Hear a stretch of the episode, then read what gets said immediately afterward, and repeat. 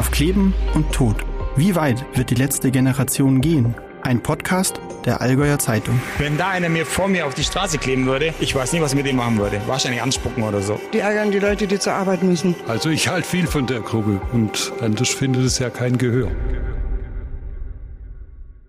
Am 31. Oktober 2022 fährt eine Frau auf ihrem Rad in Berlin in Richtung Zoologischer Garten. Es ist etwa Viertel nach 8 Uhr morgens. Zur gleichen Zeit fährt auf dieser Straße auch ein Lkw-Fahrer mit seinem Betonmischer. Beide sind in dieselbe Richtung unterwegs. Dann kommt es zum Unfall. Die Frau wird von dem Laster erfasst. Sie stürzt, wird vom Fahrzeug überrollt. Die 44-Jährige wird dabei lebensgefährlich verletzt. Drei Tage später stirbt sie in einem Krankenhaus. Zum Zeitpunkt des Unfalls ist wohl noch niemandem klar, welche Folgen das Unglück haben wird. Vor allem für die Unfallbeteiligten und ihre Familien, doch auch für die Mitglieder der letzten Generation.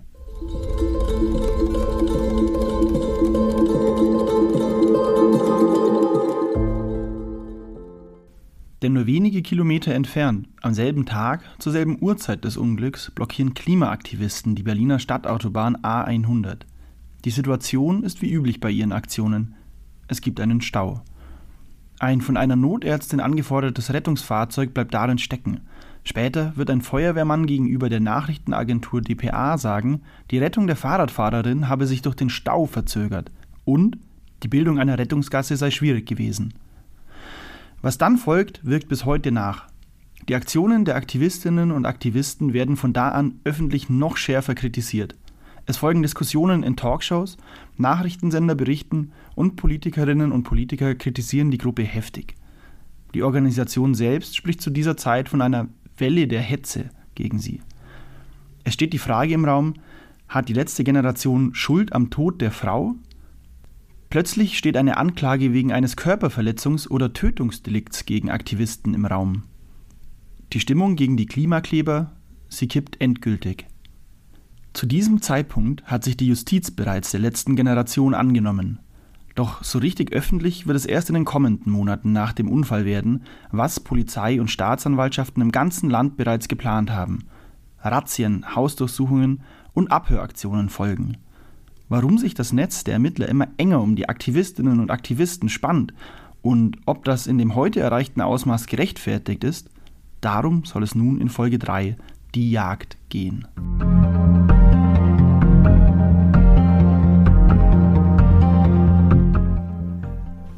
Um es gleich vorwegzunehmen. Nach dem Unfall, bei dem die 44-jährige Radlerin in Berlin ums Leben kam, ist es nicht zu einer Anklage wegen eines Tötungsdelikts gegen die Aktivisten gekommen. Denn die Staatsanwaltschaft Berlin kam nach den Ermittlungen zu dem Schluss, dass die Straßenblockade zwar wirklich zu einer Verzögerung von wenigen Minuten bei dem Feuerwehrfahrzeug geführt hatte.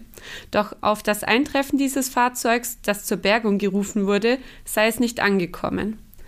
Die Radlerin war durch den Unfall bereits so schwer verletzt gewesen, dass ihr Leben nicht mehr hätte gerettet werden können. Das habe eine Obduktion ergeben, begründet die Staatsanwaltschaft. Doch die Diskussion in der Öffentlichkeit bleibt. Und es ist auch für viele der Zeitpunkt gewesen, ab dem sie sich genauer mit der letzten Generation auseinandergesetzt haben. Solltet ihr das noch nicht gemacht haben, hört euch am besten Folge 1 und 2 dieses Podcasts an. Mit der Organisation beschäftigt hat sich ab dem Zeitpunkt des Unfalls beispielsweise auch Finn Wenglatschik. Er ist Doktorand am Institut für Kriminalwissenschaften und Rechtsphilosophie an der Goethe-Universität Frankfurt. Er untersucht, inwieweit die Organisation gegen das Gesetz verstößt oder eben nicht. Dann ging so eine Strafbarkeitsdiskussion los in den Medien und seitdem ähm, verfolge ich das sehr aufmerksam und beschäftige mich eben mit strafrechtlichen Fragen und auch insbesondere mit so Kriminalisierungs- und Diskreditierungstendenzen gegenüber der Klimagerechtigkeitsbewegung. Vor allem in Bayern wird die letzte Generation besonders von der Justiz beobachtet. Derzeit wird ermittelt, ob es sich bei der Organisation um eine kriminelle Vereinigung handelt. Konkret ist die letzte Generation zumindest für die Justiz in Bayern derzeit noch ein Verdachtsfall. Ob allein dieser Verdachtsfall gerechtfertigt ist, untersucht auch Wissenschaftler Finn Wenglatschik. Doch was bedeutet das eigentlich, wenn eine Organisation als kriminelle Vereinigung bezeichnet wird? Da hilft uns ein Blick ins Gesetz. Bei einer kriminellen Vereinigung handelt es sich um einen Zusammenschluss von mindestens drei Personen. So heißt es im Paragraph 129 Strafgesetzbuch. Ihr Zweck oder ihre Tätigkeit ist darauf gerichtet, Straftaten zu begehen. Und die müssen ein gewisses Strafmaß haben, also schon schwerwiegend sein. In Deutschland wurden beispielsweise deshalb schon Mitglieder des Rockerclubs Bandidos oder Hooligans verurteilt. Klar ist, kleben sich die Aktivistinnen und Aktivisten auf den Straßen fest, dann ist das Nötigung. Zumindest urteilten so die allermeisten Gerichte in Deutschland. Ausnahmen gab es aber auch hier bereits in Berlin. Nötigung ist jedenfalls theoretisch ausreichend, damit die Gruppierung als kriminelle Vereinigung in Frage kommt. Das hat auch Finn Wenglerczyk so erklärt. Er sagt, allein deshalb liegt es juristisch gar nicht mal so fern, die letzte Generation als kriminelle Vereinigung einzustufen.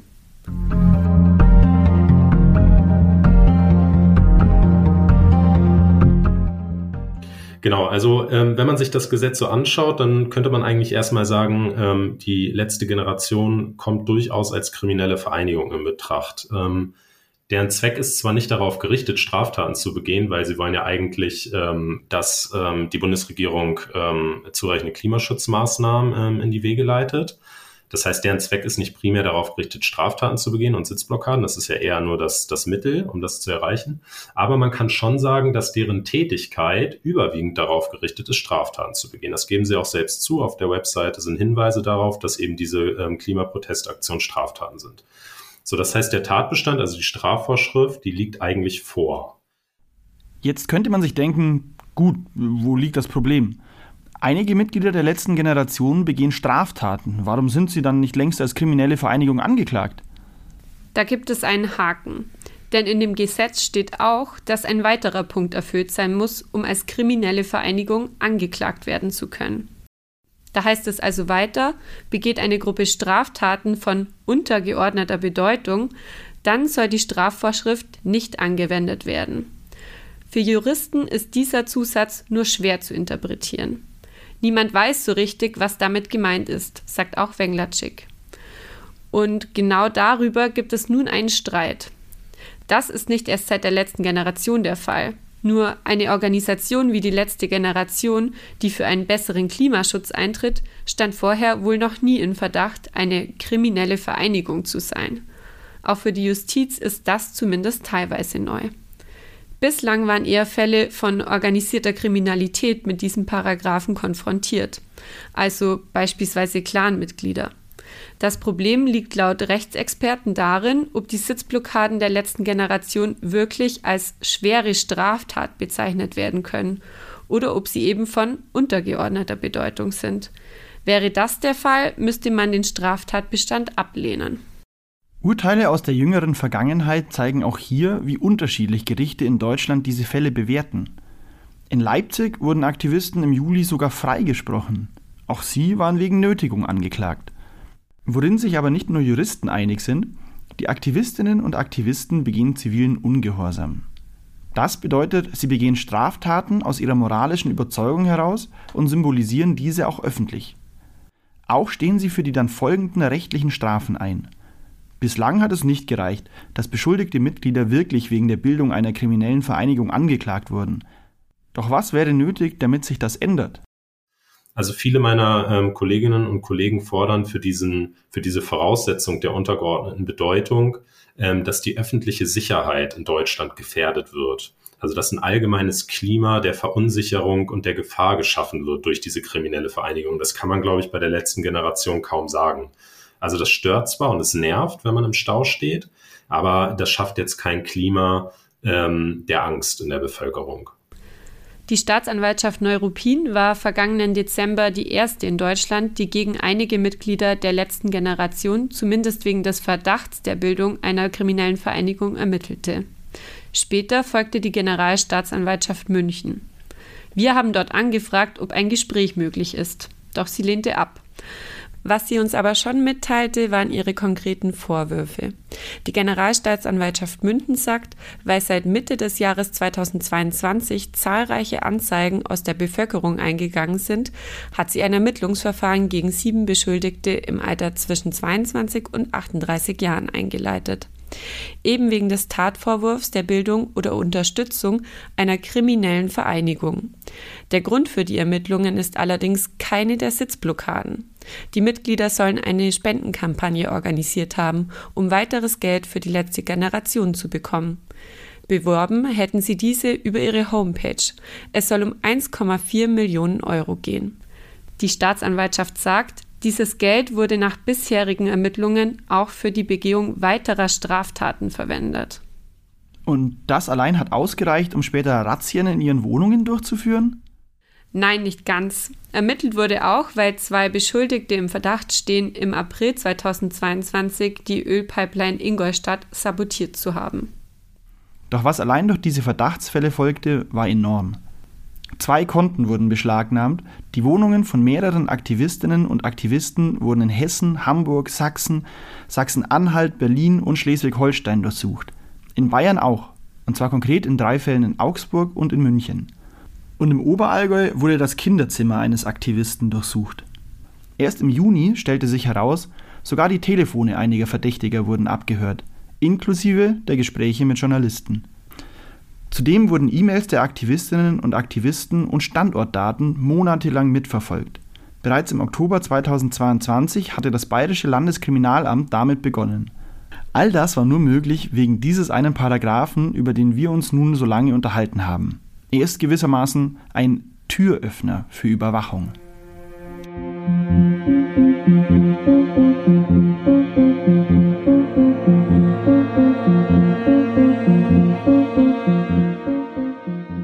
Also Hausdurchsuchungen sind eigentlich fast bei jedem Straftatverdacht äh, möglich, natürlich immer unter Berücksichtigung des äh, Verhältnismäßigkeitsprinzips. Aber wenn Sie jetzt ähm, in, in den Verdacht stehen, mehrere Fahrräder äh, gestohlen zu haben, dann käme auch eine Hausdurchsuchung in Betracht.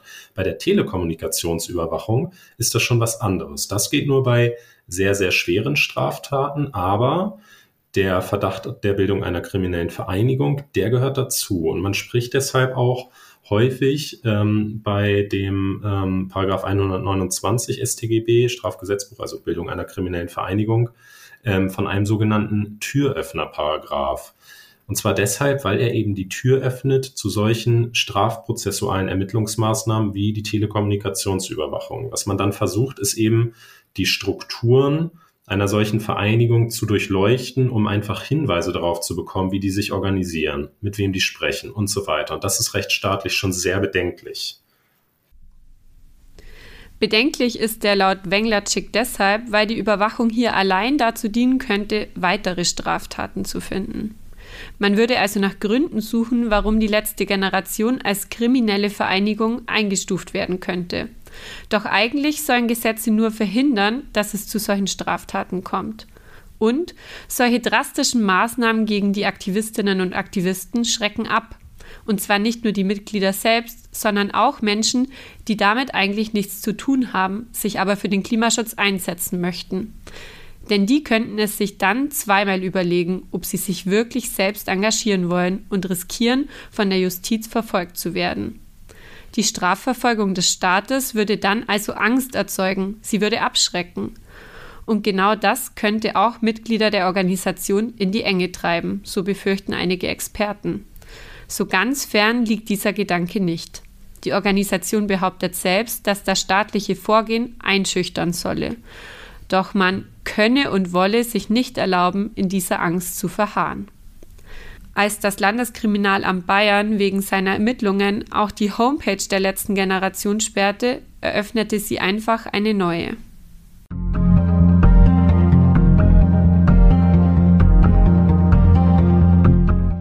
Wer glaubt, die Razzien und Wohnungsdurchsuchungen gingen spurlos an der Organisation vorbei, der irrt sich. Max Wallstein aus Oberstdorf Klimaaktivist und einer der bundesweiten Sprecher der letzten Generation, hat uns erzählt, wie es sich anfühlt, wenn plötzlich Einsatzkräfte vor deiner Wohnung stehen und dir klar wird, meine Gespräche der letzten Tage wurden abgehört. Ich denke, ein bisschen eine unangenehme Erfahrung, wie wenn man sich äh, an den Film Das Leben der anderen erinnert. So, das ist einfach sozusagen der Bereich, ähm, den man einfach sozusagen im Privatleben einfach hat, ähm, den man sich, wo man einfach denkt, da ähm, bin ich einfach sozusagen bin ich für mich da, genau, trete ich gar nicht in der Öffentlichkeit auf, dass die einfach dann irgendwie verfolgt wird, ähm, jetzt durch so eine polizeiliche Abhörmaßnahme. Das ist ähm, ja dann zum Teil irgendwie absurd, aber auch so, dass einem dann so ein bisschen das Lachen im Hals stecken bleibt immer wieder. Kritiker der letzten Generation verwenden gern Begriffe wie Klima-RAF oder Klimaterroristen. Auch Boulevardmedien wie die Bild greifen diese Bezeichnungen gerne auf. Die Kritiker befürchten, die Mitglieder könnten sich radikalisieren. Darauf werden wir in Folge 4 noch einmal eingehen. Es gibt einen Arm der Justiz, bei dem die Aktivistinnen und Aktivisten bei jeder ihrer Aktionen in Kontakt geraten. Die Polizei. Sie muss bei jedem Vorfall anrücken, wenn sich etwa Autofahrer oder Bewohner melden. Bislang haben sich Polizistinnen und Polizisten kaum dazu geäußert. Sie machen in den meisten Fällen ja einfach ihre Arbeit. Doch steigt auch bei Ihnen der Frust, wenn Sie immer und immer wieder zwischen die Fronten geraten? Klar ist, auch für die Polizei sind die Aktionen teils mit sehr großem Arbeitsaufwand verbunden. Vor allem in Berlin sind die Einsatzstunden der Beamtinnen und Beamten mittlerweile enorm hoch. Laut SPD-Innensenatorin Iris Spranger hatten Berliner Polizisten bereits im Januar über 230.000 Stunden für Blockaden der letzten Generation geleistet. Im Allgäu sind es wohl deutlich weniger, einfach weil hier weniger Aktionen stattgefunden haben. Doch auch hier sind die natürlich mit großem Aufwand verbunden. Allein weil die Straßen gesperrt werden müssen, damit der Verkehr anders ablaufen kann und weil es schon einige Zeit dauert, bis die Beamten den Kleber und damit die Aktivisten entfernt haben. Meine Kolleginnen Marina Kraut und Simone Hertle, die mit uns zusammen für diesen Podcast recherchiert haben, haben sich mit Beamten getroffen, und zwar mit Julia Weindl und Moritz Guldan. Beide waren in Kempten bei mehreren Einsätzen dabei. Sie sagen, allein für die Stadt im Allgäu sind pro Einsatz etwa 20 Polizistinnen und Polizisten notwendig. Bei Einsätzen ist es auch ihre Aufgabe, zu deeskalieren. Also anfangs bei Eintreffen quasi war es eigentlich jedes Mal so, dass die Stimmung schon aufgeheizt und teilweise aggressiv war.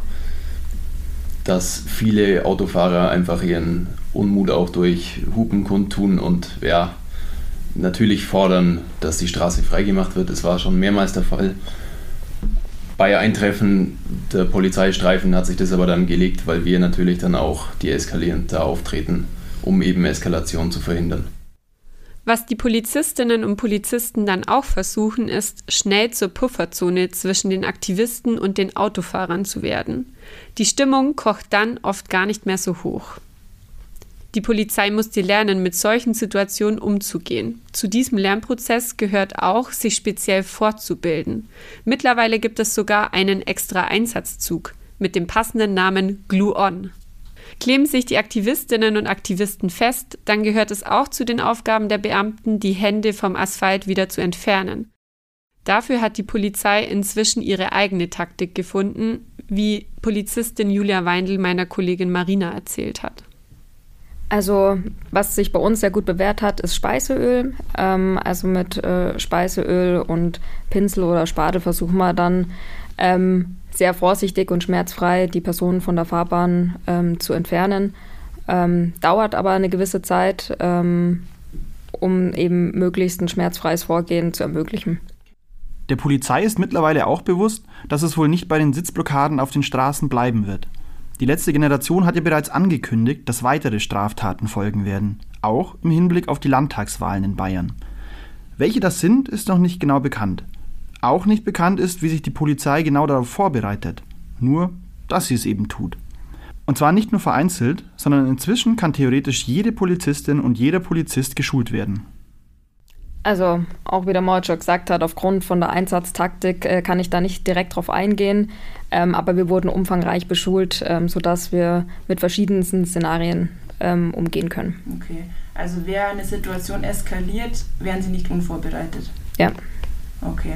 Und man kann auch sagen, ähm, wenn wir von einer Eskalation sprechen, die wirklich so weit geht, dass man schon in Richtung Terror gehen kann, dann wären Sie auch nicht unvorbereitet gewesen. Also würde ich auf jeden Fall behaupten, ja.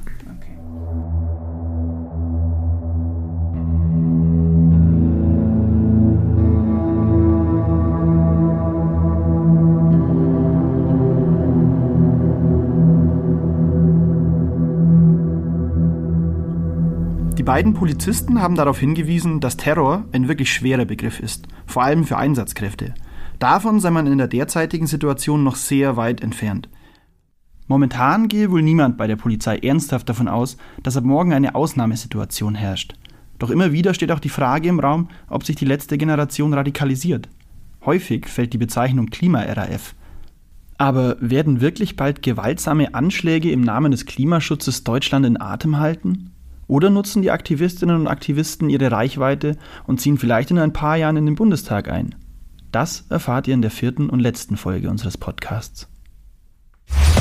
Das war Auf Kleben und Tod. Wie weit wird die letzte Generation gehen?